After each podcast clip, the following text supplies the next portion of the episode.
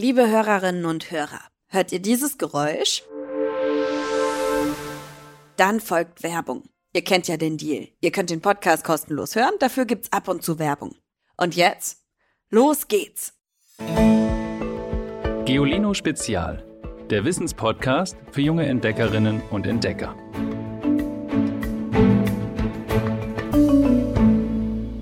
Hallo ihr Lieben, da bin ich wieder ganz in echt und ich habe heute Besuch. Hallo, ich bin auch da. Neben mir steht Robby, mein Robohelfer, der mir heute mit, oh, sehr freundlich, mit Limo zur Seite steht. Mmh. Robby hat mir gerade ein kühles Getränk gereicht. Vor allem aber hat er jede Menge Spezialinfos aus seiner Robowelt dabei. Denn darum geht's in dieser Folge um Roboter. Wenn ihr jetzt an so olle Blechkisten denkt, weit gefehlt. Unfassbar, wie viele verschiedene Roboter es heute alles gibt. Wie unterschiedlich die aussehen und was die alles können. Forschen, fremde Planeten erkunden, Tischtennis und Memory spielen. In Versand- und Kaufhäusern Pakete packen und, klar, Limo servieren. Möchtest du noch was trinken oder was essen? Danke, Robby, alles gut. Schlaue Maschine, oder? Neben Robby lernt ihr in dieser Folge also jede Menge anderer Roboter kennen. Und nicht nur das, wir reisen zurück in der Vergangenheit, als Roboter erfunden wurden. Aber wir fliegen auch in die Zukunft, um zu schauen, werden uns Roboter bald überflügeln, schlauer und cooler sein als wir. Darum lehnt euch zurück, lasst euch vielleicht auch eine Limo servieren. Wenn nicht vom Roboter, dann vielleicht vom kleinen Bruder oder der kleinen Schwester. So, Robby. Und für uns beide heißt es jetzt, los geht's. Ich bin dabei. Mir fällt gerade auf, anders als ich, könnt ihr den guten Robby ja gar nicht sehen. Darum beschreibe ich ihn euch mal. Also, im Grunde sieht Robby wie ein muskelbepackter Playmobil-Riese aus. Heller Anzug, bewegliche Beine und Arme, im Gesicht Kulleraugen, fehlt nur noch die Helmfrisur, die die Spielfiguren ja sonst immer haben. Robby, was machst du eigentlich, wenn du nicht hier bei mir im Studio bist? Normalerweise findest du mich in einem Hotel. Dort bediene ich Gäste. Verwandte von mir arbeiten auch in Krankenhäusern und Pflegeheimen, wo sie mit den Menschen spielen oder für gute Stimmung sorgen. Etliche Robos ähneln mittlerweile, wie du, Robby, dem Menschen und stehen auf zwei Beinen, haben einen kugelrunden Kopf, Kulleraugen. Viele deiner Roboterkolleginnen und Kollegen sehen ganz anders aus. Erzähl mal. Es gibt in der Tat sehr verschiedene Roboter, je nachdem, was sie tun. Meine Forscherkollegen etwa, die in Höhlen oder sogar auf fremden Planeten eingesetzt werden, sehen meistens aus wie riesige Metallinsekten mit dünnen Beinchen. Industrieroboter, die Autos zusammenbauen, gleichen Quallen mit sehr beweglichen Armen. Die Mitglieder unserer Robo-Fußballmannschaft könnten Verwandte von den Avengers, diesen Zeichentrickhelden sein. Okay, Roboter sind also wirklich sehr verschieden und längst in allen Lebensbereichen zu finden. Was ich mich allerdings frage, was haben alle gemeinsam? Was unterscheidet sie von stinknormalen Maschinen? Kurz, was sind eigentlich Roboter? Bei der Frage, was Roboter sind und was nicht, spielt ihr Aussehen keine Rolle. Entscheidender ist, Roboter sind Maschinen, die sich bewegen können und dabei von einem Computerprogramm gesteuert werden. Ein Computer ist darum kein Roboter, weil er sich eben nicht bewegt. Ein selbstfahrendes Auto ist dagegen sehr wohl ein Roboter. Eine Maschine wird dann zum Roboter, wenn sie sich nicht nur bewegt, sondern dabei auch noch für den Menschen arbeitet. Wie die Roboter zu ihrem Namen kamen, das ist übrigens eine sehr verrückte Geschichte. Maschinen, die sich bewegen können, beschäftigen uns Menschen schon seit Jahrtausenden. Der Grieche Herodot von Alexandria erfand zum Beispiel vor rund 2000 Jahren Kugeln, die mit Dampfantrieb um die eigene Achse sausten. Lange hießen solche technischen Wunderwerke aber eben nicht Roboter, sondern Automaten. Den Begriff Roboter denkt sich auch kein Techniker aus, sondern ein Schriftsteller. Und zwar um das Jahr 1920. Damals bezeichnet der tschechische Schriftsteller Karel Čapek in einem seiner Theaterstücke einen Blechkasten, der dem Menschen Arbeit abnimmt, als Roboter. Das tschechische Wort Roboter, von dem der Name abgeleitet ist, bedeutet in etwa Zwangsarbeit. Ein Roboter ist also, gewissermaßen, der Diener, vielleicht sogar der Sklave des Menschen. Der Name gefällt vielen. Spätestens als im Jahr 1955 die ersten Maschinen auf den Markt kommen, die vor allem in Fabriken die Arbeit der Menschen übernehmen, setzt sich das Wort Roboter durch. Bis heute. Apropos Fabriken. Habt ihr mal Aufnahmen von Robotern gesehen, die zum Beispiel Autos zusammenbauen? echt faszinierend. Wie ein Ballett von Riesen sieht das aus. Schwerelos und elegant senken sich die gewaltigen Stahlarme der Roboter herab. Es britzelt und funkt ein dröhnendes Geräusch. Schon ist die Karosserie, also der Autorahmen, verbunden und wird weiter transportiert zum nächsten Roboter, der dann seine Aufgaben erledigt. So geht das in Fabriken Tag für Tag, Woche für Woche. Wer das sieht, muss zugeben, Roboter sind echt stark und ausdauernd. Sie brauchen keine Pause, machen weniger Fehler. In Fabriken haben genau darum Roboter längst viele Arbeiter aus Fleisch und Blut ersetzt. Für uns Menschen hat das viele Vorteile. Denn Roboter erledigen nicht nur die schweren Arbeiten, sie hantieren auch dort, wo es gefährlich werden kann. In Atomkraftwerken oder an den Flügeln der 250 Meter hohen Windkraftanlagen. Ihr seht, Roboter können längst viel mehr als stumpfe Zwangsarbeiten erledigen. Ivy, möchtest du eine Runde spielen? Robby, eigentlich habe ich keine Zeit. Wir wollen doch noch viel, viel mehr über Roboter lernen. Erklären, wie sie funktionieren. Aber okay, ich möchte auch gern wissen, was du alles kannst. Welches Spiel möchtest du denn spielen? Memory. Von mir aus ist ja eigentlich ein Kinderspiel. Easy. Memory. Ich fange an. Katze. Kirsche. Ah, leider kein Paar. Okay. Katze und Apfel. Leider kein Paar. Apfel, Apfel. Wusste ich es doch. Ein Paar. Katze, Katze. Noch ein Paar. Yippie.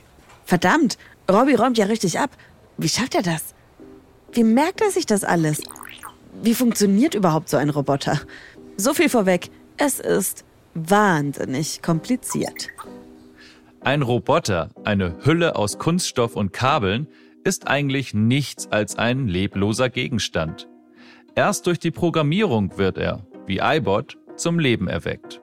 Und das geht so. Eine Maschine versteht im Grunde nur zwei Informationen. Strom an, Strom aus. Informatiker und Informatikerinnen, also Fachleute für Programmierung, stellen diese Infos mit zwei Zahlen dar. 1 oder 0. Mit diesen beiden Zahlen drücken Sie alle anderen Informationen aus.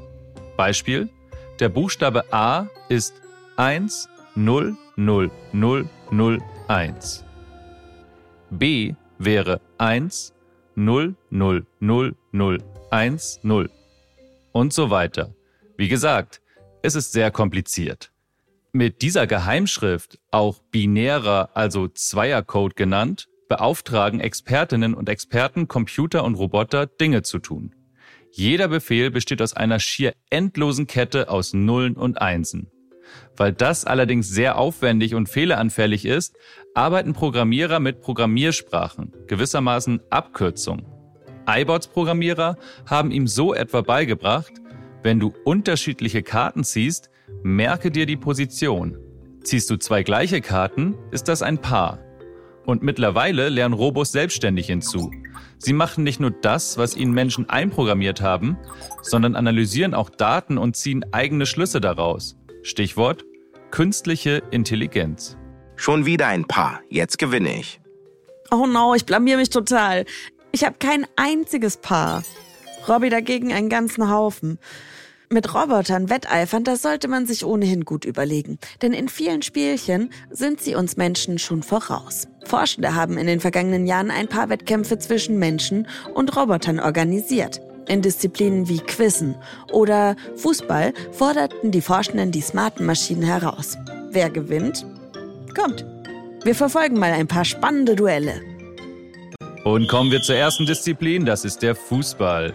Robo läuft an, das sieht alles sehr hüftsteif aus. Er schießt und vorbei, weit vorbei. Doch da kommt ein menschlicher Fußballer. Der guckt sich den Torwart aus, zieht nach links, der Torwart ist schon in der Ecke, er zieht nochmal nach rechts rüber, schießt.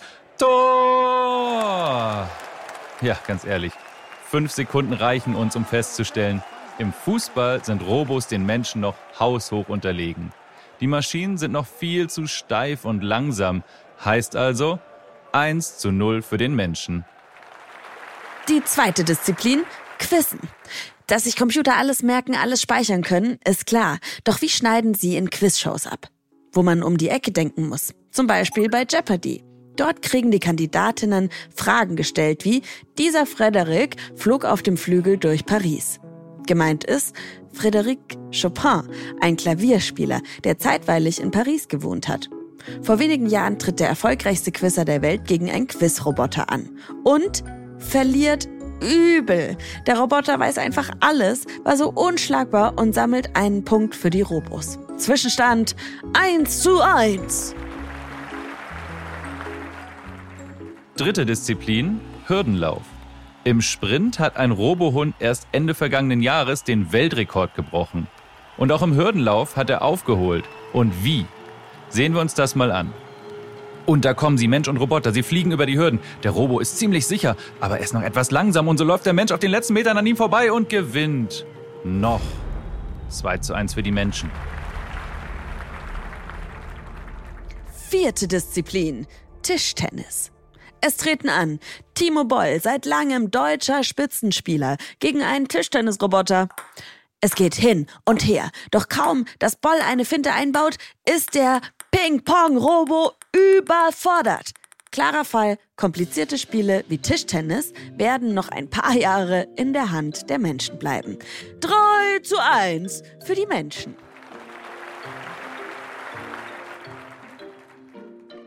Fünfte Disziplin, Gewichtheben. Einer der stärksten Gewichtheber der Welt betritt die Matte, reckt seine Handel in die Höhe. Wow, die Eisenstange, an der die Gewichte aufgehängt sind, biegt sich und der Mann wuchtet über 250 Kilogramm in die Höhe. Das ist so viel wie das Gewicht von vier Waschmaschinen. Doch jetzt kommt der Roboter. Er hieft 1300, 1400, 1500 Kilogramm. Kein Wunder, im Alltag heben Roboter ja auch tonnenschwere Autos oder Lkw-Teile spielend leicht nach oben. Heißt, im Gewichtheben sind menschliche den maschinellen Kraftprotzen arg unterlegen. 3 zu 2, noch immer liegen die Menschen vorn. Letzte Disziplin. Schnick, Schnack, Schnuck. Das müsste für uns Menschen doch ein leichtes sein. Auf der Bühne stehen sich gegenüber ein japanischer Roboter. Robby recht ähnlich, sowie ein Mädchen. Los geht's! Und? Das gibt's auch nicht. Der Robo hat auf alles die passende Reaktion. Das Mädchen zeigt Stein, er Brunnen, es Papier, er Schere. Warum ist er so gut?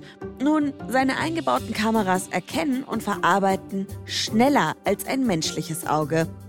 Klarer Sieg für den Roboter. Endergebnis 3 zu 3.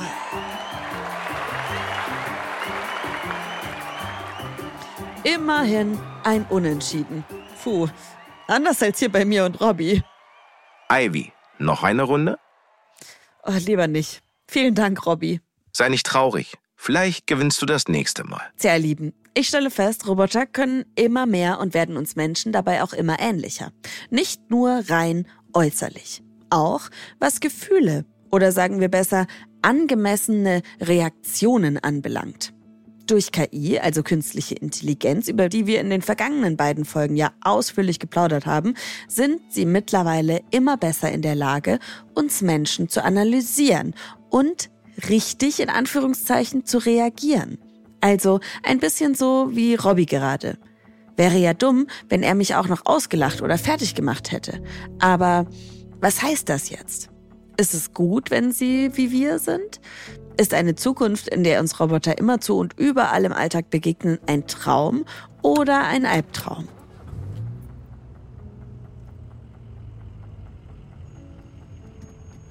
Wisst ihr was?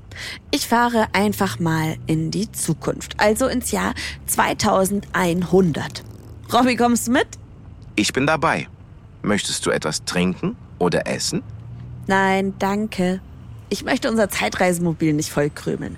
Denn natürlich lasse ich mich von einem nagelneuen, selbstfahrenden Zeitreisemobil dahin düsen. Selbstfahrende Autos sind übrigens längst Wirklichkeit.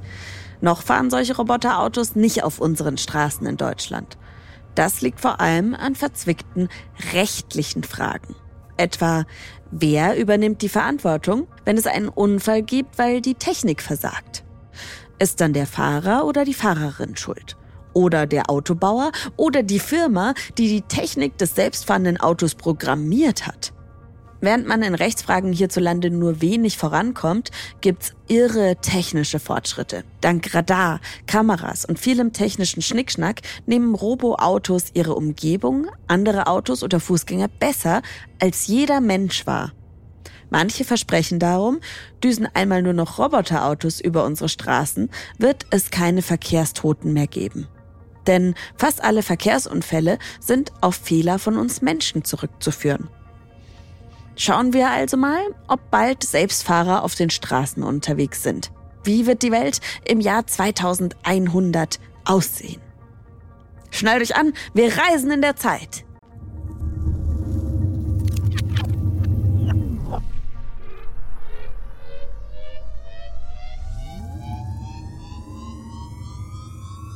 Wow, Robby. Die Welt der Zukunft ist voller Roboter. Sie fegen die Straße, putzen die Fenster, fahren Pakete aus, servieren Limos in Cafés, so wie du. Stimmt. Und schau mal, auch in den Krankenhäusern arbeiten viele Roboter. Sie erkennen super seltene Krankheiten, besser als jeder Menschenarzt, weil sie in ihrem Gehirn Millionen von Fällen abgespeichert haben. Und dort, das ist ja irre, da gehen ein Mann und eine Roboterfrau Händchen haltend durch den Park. Aber klar, wenn Maschinen immer besser darin werden, Gefühle zu erkennen und zu zeigen, warum sollten Mensch und Maschine dann nicht auch Gefühle füreinander entwickeln? Ich habe kurz vor meiner Reise in die Zukunft auch eine Umfrage gelesen. Darin sagte jeder dritte Jugendliche, eine Beziehung zu einem Roboter könnte bald ganz normal sein. Wahnsinn, oder? Ivy, ich finde dich super. Sehr nett, Robby. Und schmeichelhaft. Danke, Robby. Aber du hast jetzt genug geholfen. Möchtest du vielleicht ein bisschen mit deinen Kolleginnen und Kollegen aus der Zukunft spielen? Ganz wie du möchtest, Ivy. Okay, ich düse derweil wieder zurück in die Gegenwart. Robby, kommst du dann nach? Ganz wie du möchtest, Ivy. Okay.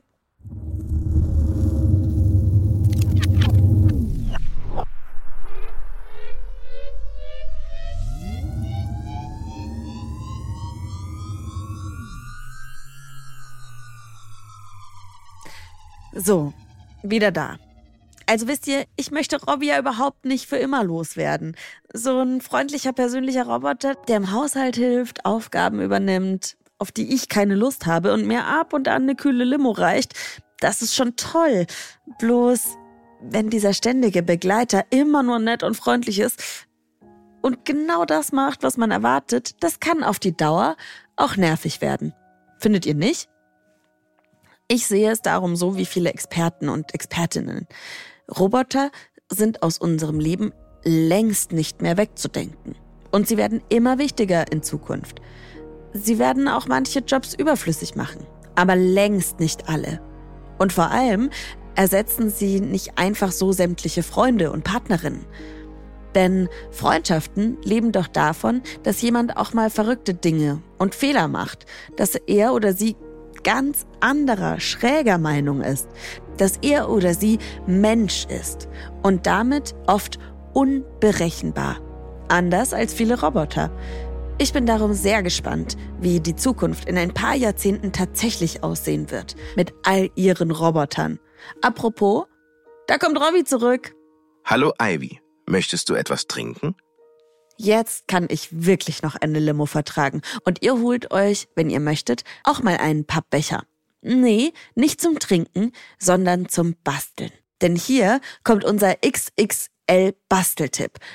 Paintbot, ein Roboter auf Kritzelkurs. Es ist etwas aufwendig und ihr braucht vielleicht auch die Hilfe von euren großen Geschwistern oder euren Eltern, aber es lohnt sich. Es ist auch ein bisschen zu kompliziert, um das euch hier zu erklären. Deshalb schaut vorbei auf www.geolino.de. Da könnt ihr alles nachlesen und bekommt Fotos von dem Paintbot. Das ist ein kleiner Roboter, den ihr basteln könnt, der von alleine etwas malen kann. Was er malt, entscheidet aber der Zufall. Richtig spannend. Probiert's mal aus. Und bevor ich mich verabschiede, fehlt noch der Witz der Woche. Hallo, mein Name ist Lilly und ich habe einen Witz für euch. Nämlich, was macht ein Keks, wenn er keine Lust mehr hat? Er verkrümelt sich. Tschüss. Drei Folgen lang waren wir mehr oder weniger in der Zukunft unterwegs. In den nächsten Folgen geht's zurück ins Mittelalter, zu Rittern und Burgfräulein. Ich freue mich sehr und ich hoffe, ihr seid wieder mit dabei, wenn wir wild durch die Zeit düsen. Mein Name ist Ivy Hase. Mit mir in diesem Podcast zu hören ist Tim Pommerenke. Und in dieser Folge Robby, unser KI-generierter Roboter. Robbys Stimme ist von einer KI gesprochen. Also auch tatsächlich hat KI, künstliche Intelligenz, hier an dieser Folge mitgearbeitet. Das kann sie natürlich nur, wenn ein Skript geschrieben ist, das man ihr geben kann. Das kommt von Katharina von Ruschkowski. Und wenn die KI jemand anleitet. Das hat in dieser Folge zusätzlich zum Sounddesign, also der tollen Musik und den tollen Geräuschen, in dieser Folge Wei Quan gemacht. Vielen Dank euch und vielen Dank fürs Einschalten. Ich freue mich, wenn ihr nächste Woche wieder dabei seid. Und bis dahin, tschüss! Noch mehr Geolino für zu Hause? Schaut einfach unter geolino.de slash spezial.